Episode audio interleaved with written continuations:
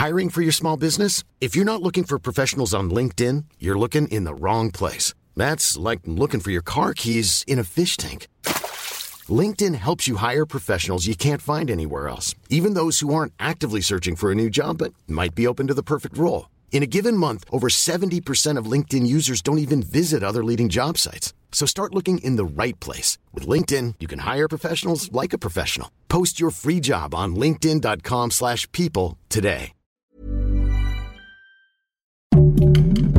Heraldo Podcast, un lugar para tus oídos. Si me preguntan a mí, yo creo que es mucho más interesante ver la intervención de Bad Bunny en ese personaje con esa duración en, en pantalla Ajá. que verlo como otros que se avientan una película completa y que, y que se acaban sus carreras en ese momento. Sí, claro, O sea, claro. va- como que vas midiéndole, eh, no, el asunto. Va- Ujú. Aparte, él es- no es actor, No. no. Y él lo confiesa. Pero, este, por ejemplo, en Narcos creo que ni habla, ¿no? Nada Sí, no. más aparece o Mm, dice, dice tres cosas, ¿no? Exactamente. Sabes que es Bad Bunny porque pues sí tiene una- un físico como muy particular, pero creo que no me pareció, a mí no me pareció ni forzado, ni me pareció, digo, seguramente los productores estaban felices por la representación latina, ¿no? Guía del hater. Cuidado con los spoilers. Bienvenidos a un episodio más de Guía del Hater. Hoy tenemos que hablar de Tren Bala Bullet Train, en donde sale Bad Bunny. Vamos a decirle la película de Bad Bunny. ¿Cómo estás, Oscar? Muy, muy contento porque tuve la oportunidad de platicar con Bad Bunny. De hecho, la entrevista la pueden ver aquí en el Heraldo Ajá. Digital. Y, eh, y la verdad, te voy a ser bien honesto. O sea, yo sí soy fan y nunca, no. lo, nunca lo oculté. O sea, de repente, pues sí me costó un poco de trabajo, pero yo creo que estar yendo tanto a la radiodifusora que a la estación que voy, Ajá. te contagias, ¿no? Primero estás así como todo de hate- hater y luego ya empiezas a escuchar y dices, no, pues están como divertidas las rolas. Y luego, bueno, hay unas que sí me gustan y otras no tanto. Pero la verdad sí me hubiera gustado irlo a ver a la Azteca, cosa que pues ni siquiera intenté porque se acabaron los boletos, ¿no? Sí, en sí, cuestión sí, de sí. Y este, ahora en la entrevista quise. Así aventé el anzuelo de decir, no, no, no, pero con un descaro, pocas veces me he visto tan descarado Aventaste así de, Oscar. Oye, si es que no pude conseguir boletos para el Azteca. Y luego me dice Bad Bunny, este, me dice, "Em, eh, ¿de verdad? ¿Se acabaron? ¿Tú crees que no sabía? claro que Benito, sí. que se llama en el cine, ¿no? Bad Bunny. Sí, sí, sí. Yo la verdad no soy nada fan. Y pues tenis- me encontraba un poco escéptica acerca de esta película de Bullet Train porque decía es la película de Bad Bunny, no la quiero ver, pero bueno, tiene buen elenco y todo. El punto es que la vimos, Oscar. Yo la disfruté muchísimo, me sorprendió positivamente. Es una película que dura poco más de dos horas. No me pareció para nada lenta, cosa que, que me sorprendió positivamente porque yo debo reconocer que post pandemia mi atención ya pues no dura tanto tiempo y aquí duró toda la película. En ningún no, momento a mí la sí sentí se me larga. hizo larga, honestamente, y no, No. y no te estoy albureando, pero sí dije ya, por Dios, ya que se termine esto. O sea, eh, siento que tiene tres, cuatro finales. Eh, el el tráiler era mucho más atractivo que la película No. al final, creo yo. No. Yo cuando vi el tráiler dije, caray, esto va a estar bien divertido, porque ah, ya, ya había visto cosas de David Leitch, ¿no? Sobre todo me, me encanta Atomic Blonde, me encanta. Y bueno, Muy estuvo muy involucrado en John Wick, como todos lo sabemos, pero no tiene crédito. Eh, pero esta es una comedia en todo el sentido de la palabra, Sí. creo, ¿no? Es una comedia con mucha acción, Sí, ¿no? sí, sí. Atomic Blonde, no, en lo más mínimo, pero está basado en el, en el cómic. Y este, y John Wick, pues sí, pero no tan asumido, ¿no? No. Es más, John Wick sí es una película más de género, De ¿no? Totalmente, ¿Tú, exactamente. tú, tú- tú crees que podríamos definir esta película como una comedia de enredos? Porque sí lo es, ¿no? Puede ser, eh, pero corresponde mucho a lo que estamos viendo, que ya son una especie de mashups de géneros, Sí, ¿sabes? O sea, porque sí es una película trepidante, lo podemos Sí, decir, sí, ¿no? sí, de sí. que no pierde, no tiene un ritmo como muy particular, pero aún así a mí me, me costó, ¿sabes qué? Lo vi muy cercano más al cine de Guy Ritchie que al de otra persona, ¿sabes? Porque luego mucha gente hacía como comparativos. Se decían que Tarantino, Y ¿no? siento que este tipo de comedia, no, Tarantino es Tarantino, ¿eh? O sea, yo creo pero que, yo leí que decían que era Tarantino en pertenece a otra clase social, creo yo, ¿no? O sea, sí. Digo, hay que ta- hay que ta- hay que talacharle, ¿no? Y este y no, yo yo nunca me imaginé que me remitiera tanto al cine de Guy Ritchie. Y sí tiene que ver mucho eso, ¿no? Como esta cosa que bien dices, ¿no? Los equívocos, no con mucho humor, ¿no? Mucha acción. Sí. La última de Guy Ritchie me encantó, la de, de, los de Gentleman, los caballeros, me pareció buenísima, por ejemplo. Pero bueno, continuamos hablando de Tren Bala. A ver, a mí la verdad es que, insisto, no se me hizo nada larga. Yo creo que como tú ibas con las expectativas tan altas y yo con las expectativas tan bajas, a ti no te gustó tanto y a mí me gustó un Qué montón. bueno, no, qué padre, porque es una película muy bien hecha, o sea, no, no eso me no se discute. Me sorprendió. Me gusta que todo sucede en un tren. O sea, que no es como de que así pasa en el tren y luego se acaba. No, todo sucede en un tren y es continua, no es de que ya pasaron 24 horas. O sea, siento que esto pudo haber durado lo que dura la película. Tiempo real, ¿no? Tiempo real. Eso me gusta mucho. Eh, es una película que está basada en una novela. Me dieron ganas de leer la novela. Dicen que está muy cercana a cómo se siente la misma, pero bueno, habría que. No la he leído. ¿Tú la leíste, Oscar? No. No, no, no, no, para Sí, nada. sí, me quedé con ganas de leerla. Eh, me gusta que tiene muchísimo humor negro y a mí el humor negro es lo mío. Sí. Es lo mío. Me sacó varias carcajadas, sí me dio risa. Pensé que el personaje de Brad Pitt, al ser como el típico tonto o como el bufoncillo, me iba a dar como, no sé qué iba a decir, no, y no, está, me parece muy bien asumido. O sea, Pues es un actor muy carismático, de él vamos a platicar todo este podcast, ¿no? Y sí. siento que el gran asset que tiene él como intérprete es que es una persona que cae muy bien. O Tiene sea, en el género que está haciendo y, lo- y es natural, o sea, no es algo que creo que se ha trabajado. Eh, la historia, pues, es la de Thelma y Louise, ¿no? De que Sí. a- a- castearon a media humanidad, a George Clooney, creo que también en, para esa película, y, eh, y se robó las escenas donde aparece. Y entonces pues, se convierte en, en la estrella que es. Tengo mis dudas de qué tan amplio es su registro interpretativo, la verdad, pero, pero lo que sabe hacer lo hace muy bien. Y, y- y sobre todo sabe elegir muy bien de proyectos. Ahora que me estaban preguntando que cuáles son las películas que no me gustan de él, me costó trabajo, la verdad, porque tampoco las descalifico, ¿sabes? O sea, no me parecen unos bodrios, ¿no? O sea, Sí, no. son películas que no salieron, pero no me parece, vaya, un descalabro cinematográfico. Y ¿no? ahorita que pasemos a ellas, también no son películas donde digamos Brad Pitt está mal para nada. Simplemente son de las películas que él tiene, las que nos parece que pueden tener como un poco más de, eh, de tambaleos, de titubeos que de repente decimos, bueno, por aquí, porque pues teníamos que encontrar películas para tirarles hate. eh, hablando de Brad Pitt, que es un actor que ya está en un nivel que decide qué proyectos hace y qué proyectos no hace y en dónde mete lana y dónde no. Entonces, Claro, obviamente. Ya, anunció no que se va a retirar, ¿no? Que está como cansado. Sí, vi por ahí Igual que. Sandra Bullock. ¿no? Que aparece, bueno, ya, ya, ya lo spoilería, ¿no? Gracias, aparece. Oscar. Pero Ay, no, también, pero no es ningún spoiler, pero también verdad. Brad Pitt aparece en la de, en la de Sandra Bullock, ¿no? Sí. Y Shan, un Shannon Tatum que Sí, también sí. aparece en esta. Sí. O sea, como que son amigos, ¿no? Me da la impresión de Han de ser tú. un clanecillo por ahí. Exacto, o sea, tú apareces aquí y yo aparezco allá. ¿no? Exacto. Oye, ¿me- ¿sabes qué me pasó, Oscar? Que cuando vi que mucha gente había visto, bueno, que varias, varias personas de prensa habían visto esta película, como que le hacían mucha fiesta a la botarga. Momogamo, Momo, se me acaba de ir el nombre de, de la botarga. Le hacían mucha fiesta y yo dije, wow, la botarga va a ser súper importante. O sea, sí, no se las voy a spoilear, pero es importante, pero tampoco es el protagónico. Entonces no sé por qué le dieron tanta luz a, a esta botarga. Spoiler alerta, trazado, lo siento muchísimo. ¿Cómo se llama, Oscar? Momogamo, Momogan, Momo. No nos acordamos, pero bueno, Momotaro es otra cosa.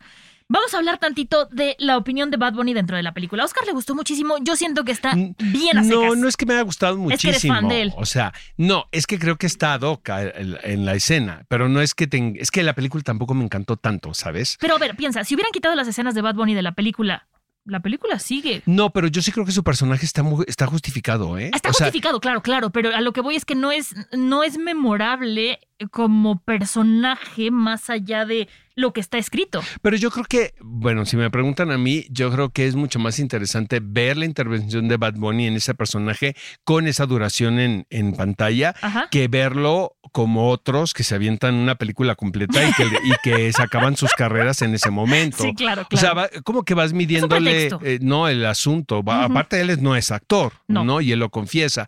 Pero, este, por ejemplo, en Narcos creo que ni habla, ¿no? Nada Sí, no. Más aparece o Mm, dice, Casi son mini dice tres cosas, ¿no? Exactamente. Sabes que es Bad Bunny porque pues sí tiene una- un físico como muy particular, pero eh, creo que no me pareció, a mí no me pareció ni forzado, ni me pareció, digo, seguramente a los productores estaban felices por la representación latina, ¿no? Dentro de la película. Pero este, pero no me pareció que estaba forzada su, su, su intervención dentro de la historia. ¿eh? No, me y luego incluso lo justifican con flashbacks, ¿no? Sí, y, Está y- muy bien. A ver, a mí me parece, me parece bien a seca su intervención. Me parece que dura lo que tiene que durar, ni más ni menos. Él lo hace bien justamente pensando que no es actor. Sí siento que de repente hace muchas caritas, pero bueno, entiendo que fue la manera de arreglarlo. Lo que sí es que cuando hay una escena por ahí, cuando él tiene que sufrir un poco, que lo graban mejor cuando tiene la cabeza abajo, sí dije, sí, que bueno, porque no es actor y no nos lo pongan llorando aquí. Pero sí, la, la duración de su participación me parece correcta, me parece justa, ni muy larga ni muy corta. Exacto, exactamente. Lo que tenía que ser Creo para que, ser feliz a exacto, Oscar. Exacto. Pero vámonos con las películas, Oscar. ¿Cuál es tu primera nominada?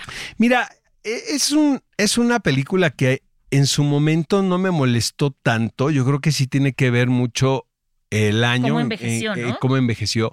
Pero hace poco la vi, me la encontré por televisión. Y sí, dices, ¿cómo es posible que esto haya pensado yo en algún momento que era algo interesante, por lo menos? Es una telenovela de principio a fin que se llama Legends of the Fall, Leyendas de Pasión. Eh, está dirigida por Ed, Ed Swick, que es un realizador como muy efectivo. Ajá. Que proviene muy, él proviene de la televisión y tuvo muchos programas de televisión de, muy melodramáticos, por cierto, con mucho éxito, pero, pero la película sí, sí dices, caray, qué cosa tan más rara, porque eh, envejecen los personajes, a mí ya los prostéticos, en la aparición de Anthony Hopkins, quien puede estar muy bien, pero también si está mal dirigido o está echando a la hueva, puede estar fatal, ¿no? Entonces también, obvio, siento que es una película que ha envejecido con respecto a las ideas y a los asuntos, porque finalmente hablas de un patriarcado, Sí. ¿no? Y de un grupo de hermanos eh, donde hay mucha testosterona y donde el personaje femenino pues solamente es el ornament, como dicen los norteamericanos, que es Julia Ormond, ¿no? Eh, en su momento fue un trancazo, ¿eh? O sea, sí funcionó. Sí, sí. Y mucha gente la vio. Eh, los paisajes están padrísimos, pero pues yo nunca he sido así de que, ay, qué lindo paisaje, me gustó la película, jamás. Ya sabes, jamás. No, y es que hay gente que sí, ¿eh? Ay, qué bonitos bosques, ¿no? Y que no, pues no, pero ¿de qué se trató la película, no?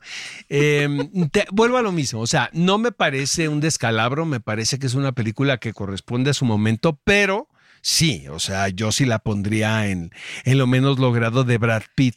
Me recuerdo que tenía una melena, ¿te acuerdas? Es que justo Y te iba a decir, es que- que que le aventaban los abanicos y que seguramente era, que era como comercial de shampoo. Sí, sí. No, hay ajá. películas que deben vivir solo en nuestra memoria, Oscar. O sea, Eh. hay películas que dices, ya la vi, está bonita, pero va a envejecer mal. Y esta es una de ellas. O sea, la vimos en su momento, fue un trancazo, fue buena, Exacto. pero yo no la volvería a ver. Exacto. Y otra que yo no volvería a ver, que no es tan vieja, es la de Guerra Mundial Z.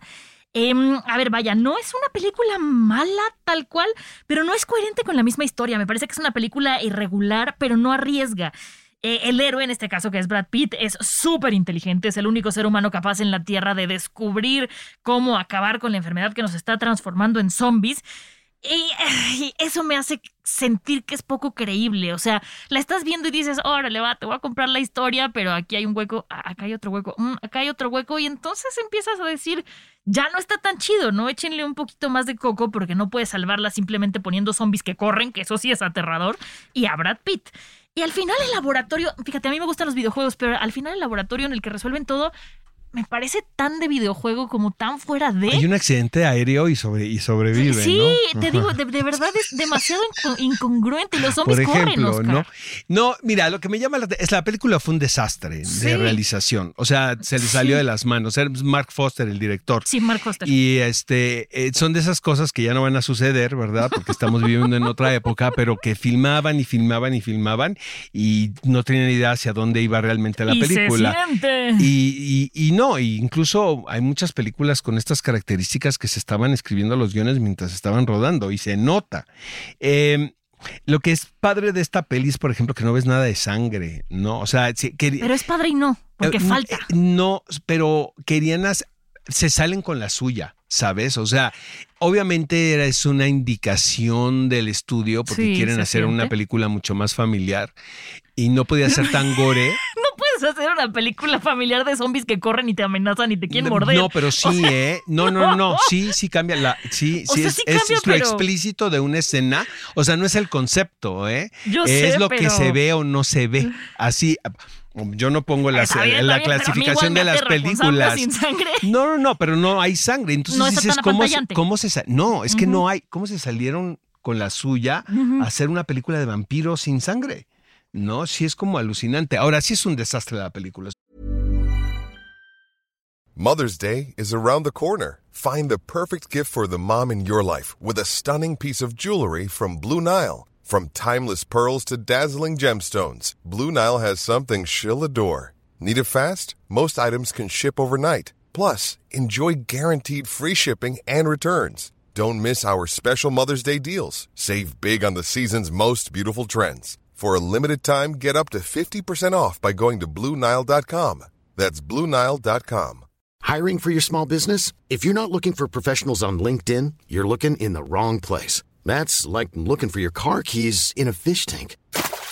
LinkedIn helps you hire professionals you can't find anywhere else, even those who aren't actively searching for a new job but might be open to the perfect role. In a given month, over 70% of LinkedIn users don't even visit other leading job sites. So start looking in the right place. With LinkedIn, you can hire professionals like a professional. Post your free job on linkedin.com/people slash people today. O sea, no Sí es. tiene ni pies ni cabeza, ¿no? O sea, si, si no tienes nada mejor que ver, tienes palomitas y la ves y dices, Creo que "Órale". quieren hacer incluso una segunda parte. No les fue Pero mal. ya no, pero ya dijeron que no la van a No, hacer, pues ya ¿no? anunció que se iba a retirar Brad Pitt, incluso. La pueden hacer como No, el, el Exactamente. regreso, no sé. Este, Troya, mira, otra vez. Cuando la vi la primera vez no me disgustó, pero sí es una mamada de principio a fin. Yo me acuerdo que entrevisté a Eric Bana y yo ya sabía que estaba haciendo Troya, pero yo pensé, ingenuo, que era una adaptación de la, de la mitología troyana Y a la cuac. actualidad, ¿no? ¿Y cuál? No, me dijo Eric Bana, no, es histórica. No. Entonces de repente había una toma, me acuerdo perfecto, donde veías las embarcaciones y pues se veía que era que estaban lo digital apenas como floreciendo, ¿no? Viendo su desarrollo. Entonces todos los barcos son idénticos. Copy Pues es que no los paste, hacían así, o sea, Control imagínate, B, pues no te B. salían. Exacto, no te podrían haber salido idénticos en esa época.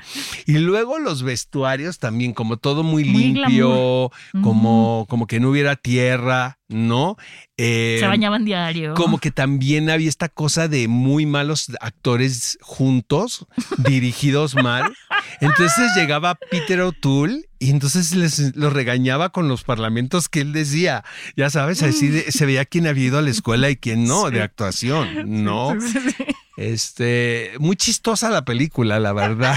Pero en su momento no, no chocó tanto, ¿no? No, y, y este, bueno, dejó un derrame del dinero No, aquí en. México brutal, porque la película la estaban haciendo en Chipre, de hecho, y habían construido sets y llegó un huracán y acabó con todo. Entonces se movieron a baja. Y estuvieron en baja, pero muchísimos meses trabajando. ¿no? Y este, vaya, o sea, funciona desde el punto de vista de que la leyenda en sí es muy interesante, ¿no? Es muy padre. La venganza, el secuestro de, de Elena, De que era Diane Kruger, que me parece. fa- Ella, Guapísima. aparte guapísima, me parece una actrizaza ahí, ¿no? Que, que como que no ha sabido eh, aprovechar. Habla no sé cuántos idiomas, te lo juro. Ella ha actuado en francés, en alemán, En alemán. obviamente, y el inglés, ¿no? Este, pero, pero pues no sé si se quieren divertir. Tampoco me parece lo peor, ¿eh? honestamente. O sea, siento que se puede ver. Se puede ver, pero ya no ahorita. Hijo, la que mal. sigue, no estoy de acuerdo contigo en absoluto. Vamos a sacar los guantes porque a mí, a ver, señor y señora Smith, no es una mala película, pero siento que se ve una película de aparador. Es como vamos a poner a la Barbie y al Ken hacia los dos Pero es más que así está, guapos del así, momento. está, así está diseñada. Estoy de acuerdo, pero a mí eso me da, me da flojera. O sea, no, digo, no, es una no comedia, es una comedia doméstica. Mira, lo único que funciona en esta película es la química de ellos. Tenían Es tanta como ver I Love Lucy que con trancazos, ¿sabes? O sea, esta es una mezcla entre sitcom y película de acción. Sí. Y ahí la sí, verdad, la sí. premisa es muy interesante, que, o sea, se manden, o sea, los manden matar el uno al otro y estén casados. O sea, eso se me hace, a mí, no hombre, a mí hasta es de las que me gusta, fíjate, de Brad Pitt. No, ah, yo, yo la verdad es que es una película que no volvería a ver porque, insisto, siento que estoy viendo a Barbie y a Ken pelearse y entonces no me parece. Siento que es como un show de glamour, así como si fuera un fashion fest de vamos a ver a los hombres más, al hombre más guapo y a la mujer más guapa pelearse y entonces no siento que la historia pueda pasar, en mi opinión. Pero está bien, Oscar, si a ti te gusta. A mí sí me gusta Tú vela, yo no la muchísimo, la, verdad, la película. Y creo que tienen muy buena química los dos. Tienen muy- eso es bueno, lo que esta la película, fue la que provocó el, ¿no? el, A lo mejor por eso es mi hate, el ¿sabes? rompimiento de Sí. Jennifer Aniston, ¿no? Y Brad Pitt. y- y Brad Pitt, aquí se conocieron, pero sí creo que tienen mucha química en pantalla sí y tienen. que los dos son muy buenos para dar de golpes también, ¿no? Las Y escenas de que acción son exactamente, están muy bien coreografiadas. A mí esta, por ejemplo, sí me dio risa, ¿sabes? No me dio tanta risa Tren Bala. A mí Tren Bala No. sí me sacó varias A carcajadas. mí lo ¿eh? único que me dio risa Tren Bala fue la niña, o sea que era la más mala de todos. Eso te dio risa, Sí, Oscar? eso sí. No. O sea, Es que la niña ya sabes que parece que es la, aparentemente la, porque aparte le pusieron el look colegial. Sí, sí, sí. Ajá, sí, como sí, que viene y saliendo. al final le da la vuelta, como, ¿no? vi- como que viene saliendo del colegio, y es la más mala de Lolita, todos. es la Lolita. Exacto, sí es la más asesina. Y este, no, esta sí me gusta, ¿eh? A La verdad, el, se- el señor y el señor Smith, yo sí la recomiendo. La que es una aburrición de pero tremenda fue Aliados. Esa sí es lenta como Esta misa. sí está muy, muy aburrida, fíjate. Está muy bien hecha, se ve que hay mucho, es una película de espionaje, eh, mo- como un diseño de producción muy, eh, muy elegante. La es dirigida por Robert Zemeckis.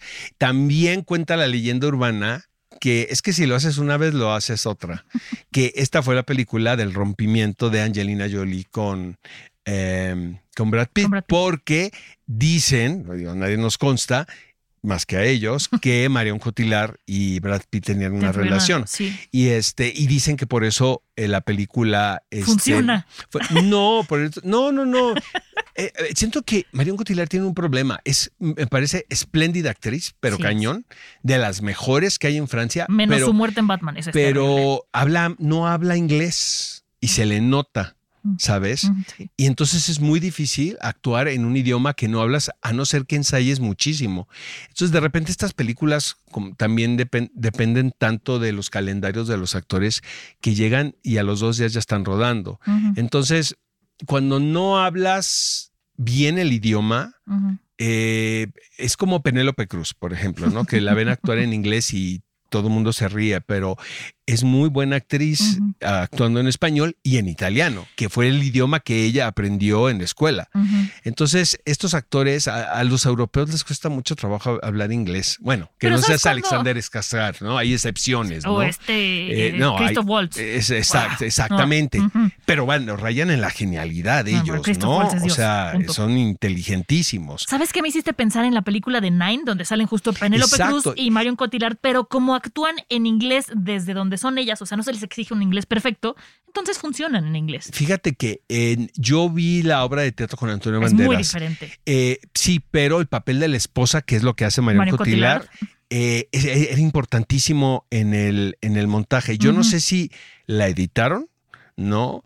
Eh, o, o el guion estaba así desde un principio, pero en la, en la puesta en escena, la esposa, a pesar de que sí es un harem de, ¿no? Totalmente de las no, ¿De musas, las musas del director, eh, la esposa es, es la que La la, más- voz la básica. cantante, sí, la que lleva la voz cantante, que en el montaje de Antonio Banderas era Mary, Mary Stuart Matterson y Antonio Banderas estaba espectacular. Espectacular. Espectacular, no hay otra palabra. O sea, no es un tipo con- muy, muy carismático. Yo no la vi con Antonio Banderas, pero sí me acuerdo a mí que, por ejemplo, el personaje de Fergie era una mujer gorda, gorda, gorda, gorda, y aquí te ponen a Fergie que es espectacular. Eh, Pero era cambios. Fergie era la que había. La que lo cuidaba de chico. exactamente, y la del que era como, como la que lo había incitado sexualmente, Exacto, ¿verdad? Ajá, que en la obra no, es una y muy gorda. Sofía Loren de la mamá. Es no, pues sí, un poco como Peter O'Toole en Troya, ¿no? Así llegan y, y ya la escena tiene sentido, ¿no? Nada Sí. más de cómo se paran, ya sabes. Una presencia brutal. Dices, ah, ya sé de qué se trata la película, ¿no?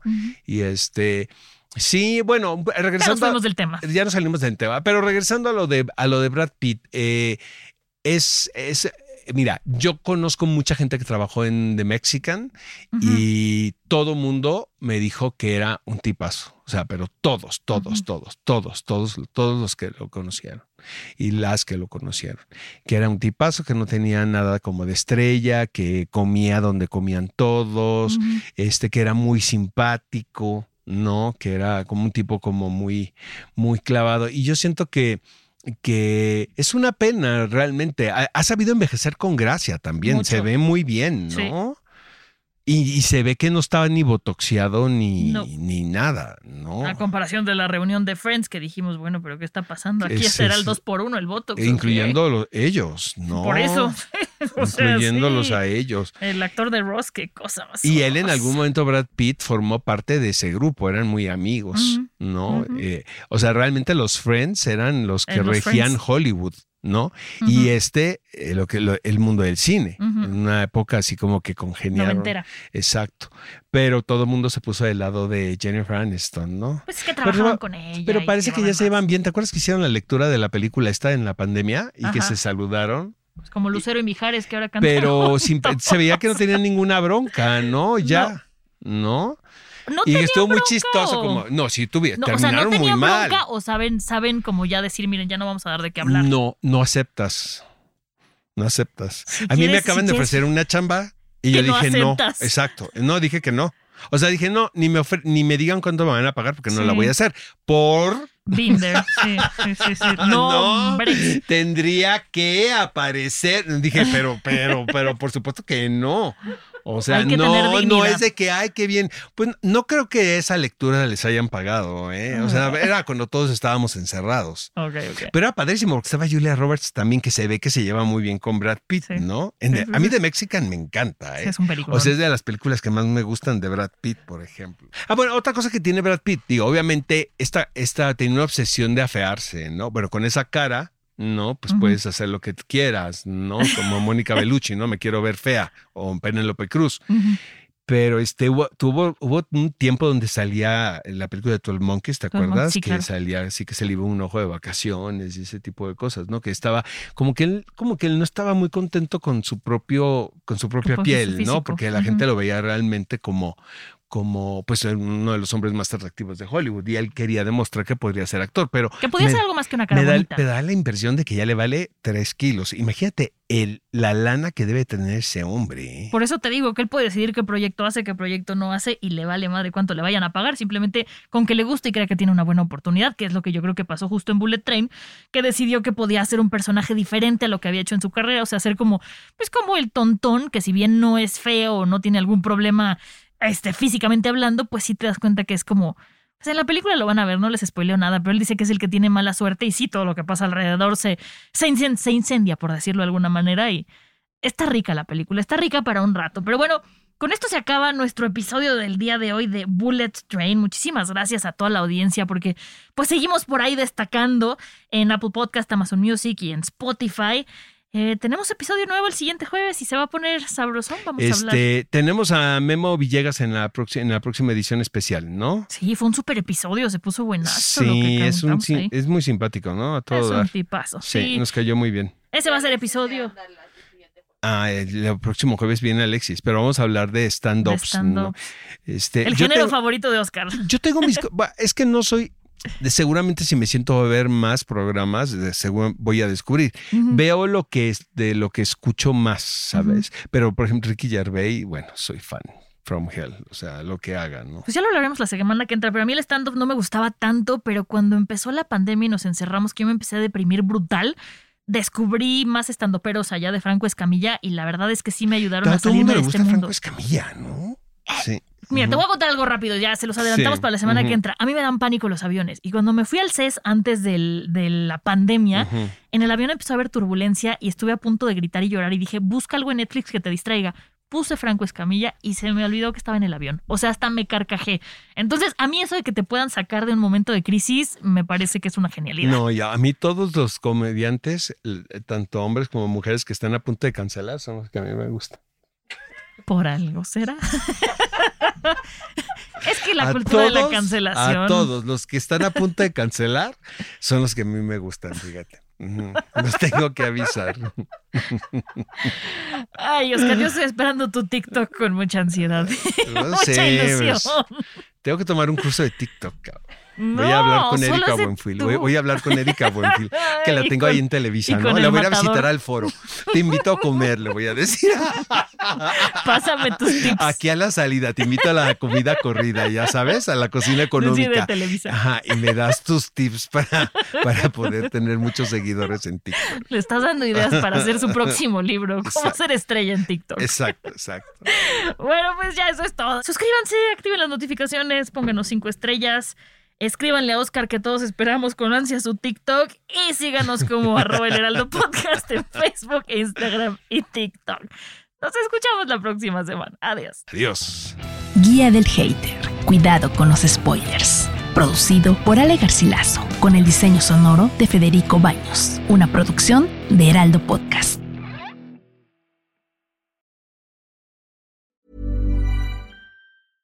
Want flexibility? Take yoga. Want flexibility with your health insurance? Check out United Healthcare Insurance Plans. Underwritten by Golden Rule Insurance Company, they offer flexible, budget friendly medical, dental, and vision coverage that may be right for you. More at uh1.com.